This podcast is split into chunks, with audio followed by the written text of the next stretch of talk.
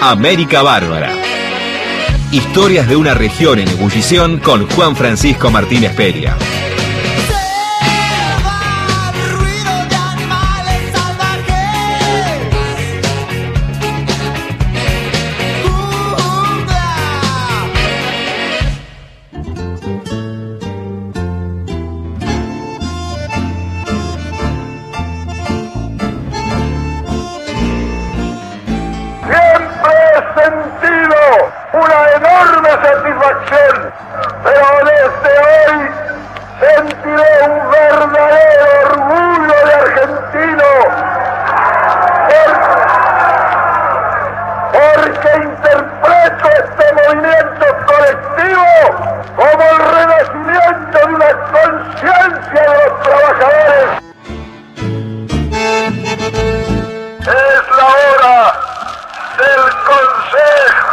que lo doy con mi corazón tan abierto como puede presentarse a una cosa que uno tanto ama, el pueblo.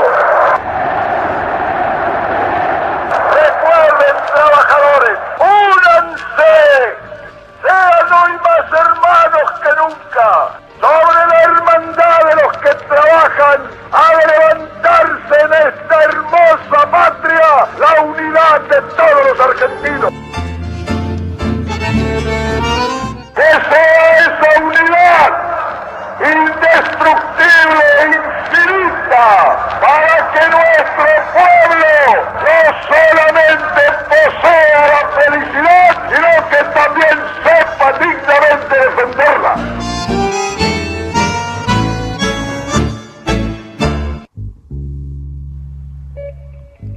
escuchamos? ¿A quién escuchamos? Ahí estábamos escuchando Perón, estamos en una suerte de popurrí de Perón, el discurso de 17 de octubre, compaginado por la compañera Ivana Amadeo, este, nuestra, una de nuestras productoras. Eh, hoy, bueno, eh, es un día especial, o sea, bueno, hoy eh, vamos a Hoy en la edición en la edición de Sur Desarrollo. en la edición de Sur Desarrollo vamos a hacer una edición especial dedicada al 17 de octubre eh, desde diferentes perspectivas y al peronismo de diferentes perspectivas, porque recordemos que este sábado se cumplen 75 años de un hecho absolutamente fundamental en nuestra historia y fundacional de lo que significó el peronismo, que es uno de los movimientos más grandes de América Latina y por supuesto el más grande de la Argentina. ¿no? Y queríamos empezar un poco con estas palabras, estas palabras que son tan importantes de ese, de ese discurso, de ese día, eh, que marcó, por supuesto, un antes y un después en nuestra historia. Y lo más interesante es que todavía lo sigue marcando, ¿no? Me parece que esa es una de las digo, de las conclusiones que me gustaría sacar. No estoy inventando nada, por supuesto, al decir esto, pero es impresionante que un movimiento que nació en la década del 40 todavía siga marcando el pulso, la agenda, las pasiones. Y esto también es complejo, quiero decir, no, no hubo etapas donde no fue tan así. Recordemos los 90, fines de los 90, eh, ¿quién era peronista, digamos, con pasión? ¿no? Eh, yo me hice peronista en los 90, pero eh, no es común eso. Siendo muy joven, además. Peronista en los 90 no menemista. No, por supuesto, no. Era como una. Por supuesto que no, por supuesto que no, pero te quiero decir, eso es raro. pero en ese momento el, peronismo gobernaba. Exactamente, quiero decir, eh, hubo, digamos, muchos altos y bajos en la historia de la Argentina y por supuesto en la historia del peronismo, pero es muy interesante cómo, sobre todo a partir de la época de Néstor Kirchner, que también recordemos que están cumpliendo 10 años del fallecimiento de Néstor, eso seguramente lo, lo hablaremos ya en su momento, el 27 de octubre, pero es interesante cómo hubo un proceso de reperonización en nuestra sociedad. Hoy muchos jóvenes eh, y muchas jóvenes se identifican como peronistas y eso es algo impresionante, ¿no? Y nos habla de un movimiento eh, que tiene, tiene mucha fuerza, tiene mucha vida y tiene mucha pasión y sentimiento. ¿no? Eh, siempre me gusta recordar, por supuesto, esa gran oda a, la mitología del peronismo, que es la oda de Leonardo Fabio, Sinfonía de un Sentimiento, que quien no la haya visto vaya corriendo a verla. Es muy larga, ¿no? Pero, eh, ¿Cuánto dura? Y son, son un montón de tomos, no sé cuántas horas enteras, pero realmente vale la pena y quien no se, se siente interpelado por esa película, la verdad que no sé si le corren venas por la sangre, ¿no? Estoy, estoy tratando de buscar en YouTube. tratando de averiguar cuánto. Mientras tanto, eh, ¿me puedes seguir contando? ¿Te puedo hacer la pregunta? Dale. La pregunta del millón. ¿Qué es el peronismo? Bueno. a ver, vamos, A ver si podés definirlo en 10 minutos vamos, de columna. Vamos por parte, ¿no? Eh, eh, vamos, vamos por parte. El peronismo, o sea, arranca, es un proceso que surge en la década del 40, ¿no? Recordemos que en el 43 el GO llega al, gobierno, los, militares, una logia militar llega al gobierno, de esa logia militar participa Perón, pero algo que es importante es que esa, esa logia militar era heterogénea, había diferentes sectores, y Perón eh, toma, digamos, un lugar estratégico dentro del gobierno que en realidad no le interesaba a nadie, que era la Secretaría de Trabajo y Previsión Social. Era la, Dirección de Trabajo y él la convierte en, Secretaría de Trabajo y Previsión Social. Y desde ahí, junto con un compañero que era el Robin de, Perón, en ese momento, que era Domingo Mercante, empiezan a hacer toda una política en favor de los trabajadores, ¿no? llevando adelante la promoción de derechos muy amplia, muy impresionante y vinculándose estrechamente con el movimiento obrero organizado y no organizado, creando todo un nuevo movimiento obrero.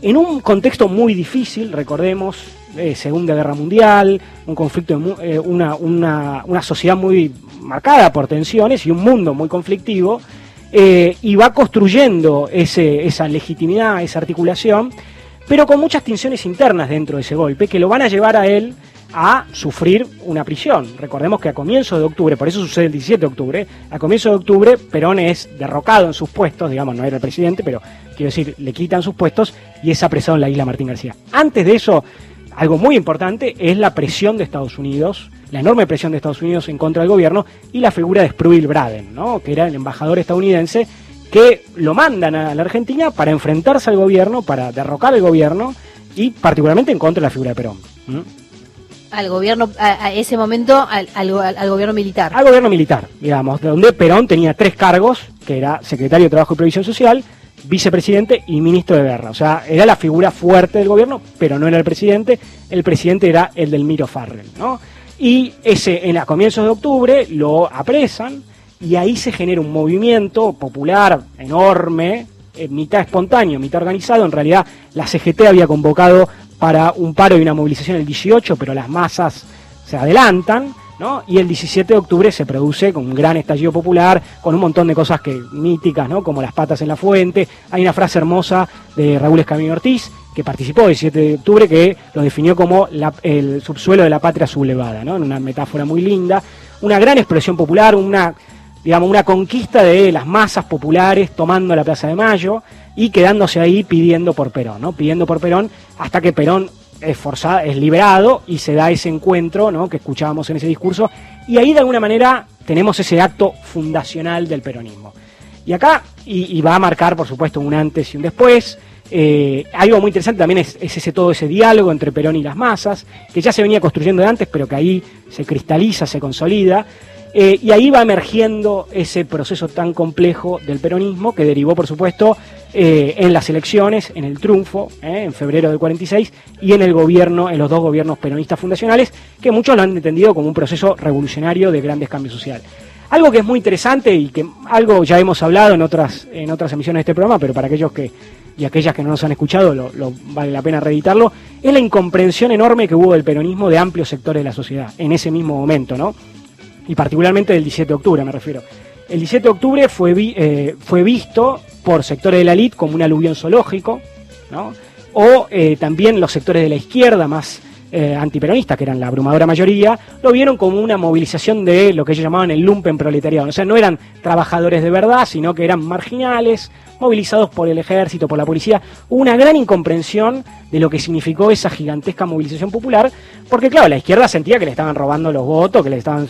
O que le estaban disputando un terreno, un, terreno de influencia o un terreno propio, ¿no? Porque sin duda.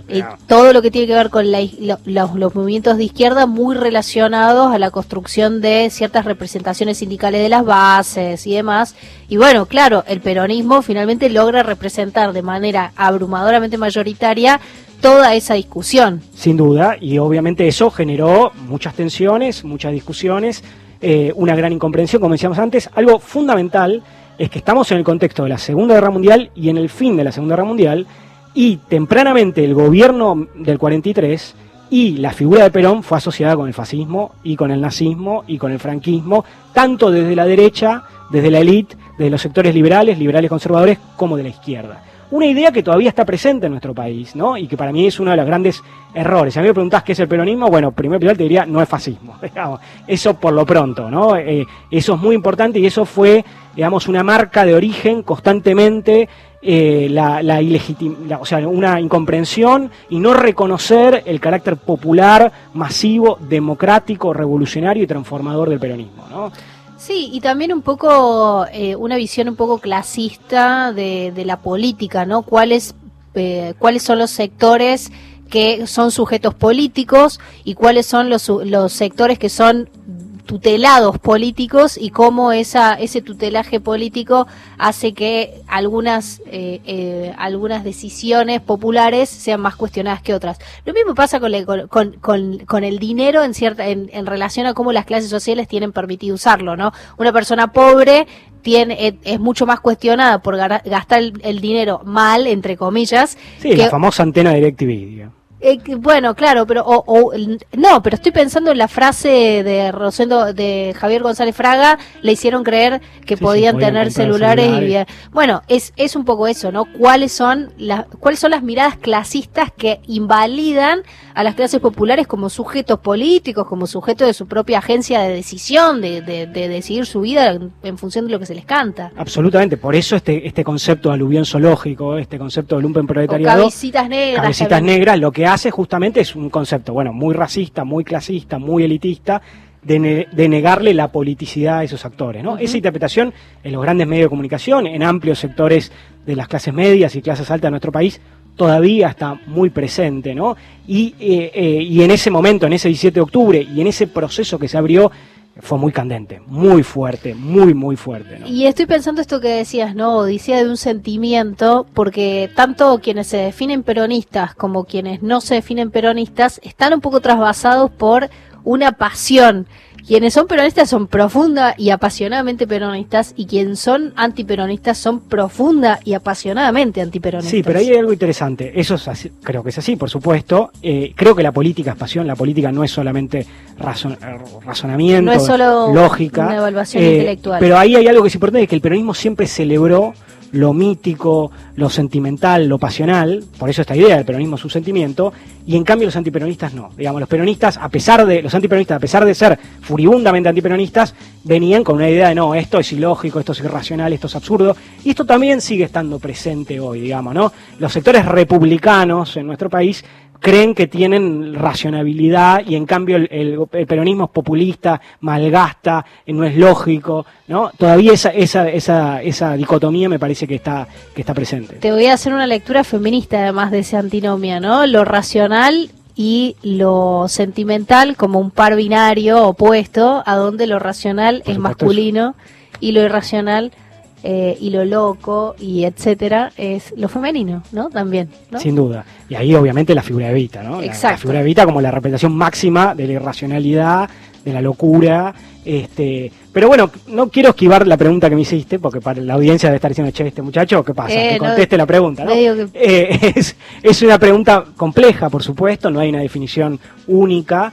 Yo creo que el peronismo, por lo menos en la época, en esa época en la que estamos hablando, o sea, la emergencia del peronismo, fue un movimiento amplio, un movimiento, esto es muy importante, no fue un partido político, el partido nunca fue central en el peronismo, un movimiento amplio, policlasista, donde la columna vertebral fue el movimiento obrero organizado, que que fue un movimiento revolucionario, o por lo menos de gran y profunda reforma social, reforma económica, de construcción de un Estado fuerte, un Estado con justicia social, eh, antioligárquico, eh, y también con una dimensión latinoamericanista y antiimperialista muy importante. Y con algo muy importante, con un fuerte liderazgo de dos figuras centrales, Perón y Evita. Y esto para ya ir cerrando, porque el tiempo nos apremia, algo que a mí me, interesa subrayar mucho es que siempre, tanto antiperonistas como peronistas, a veces creen que el peronismo es único de la Argentina, ¿no?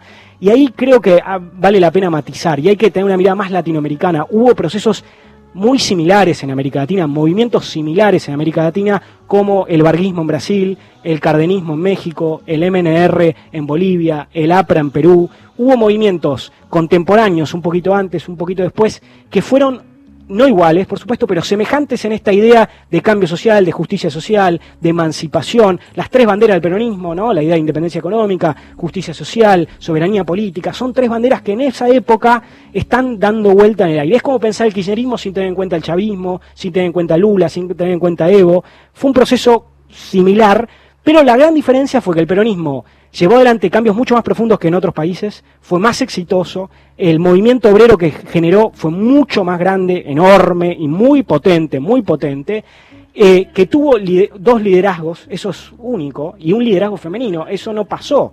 Una Eva Perón no hay, digamos. No, y, lo, y lo importante que fue en la construcción política de las mujeres en la Argentina te guste o no te guste el peronismo. Sin duda, por eso digo, acá eh, las singularidades pasan por ese lado y también, y ya para ir eh, cerrando, la, la, vida, la vida eterna del peronismo. ¿no? Digamos, los otros movimientos en América Latina no tuvieron esa continuidad, esa fuerza.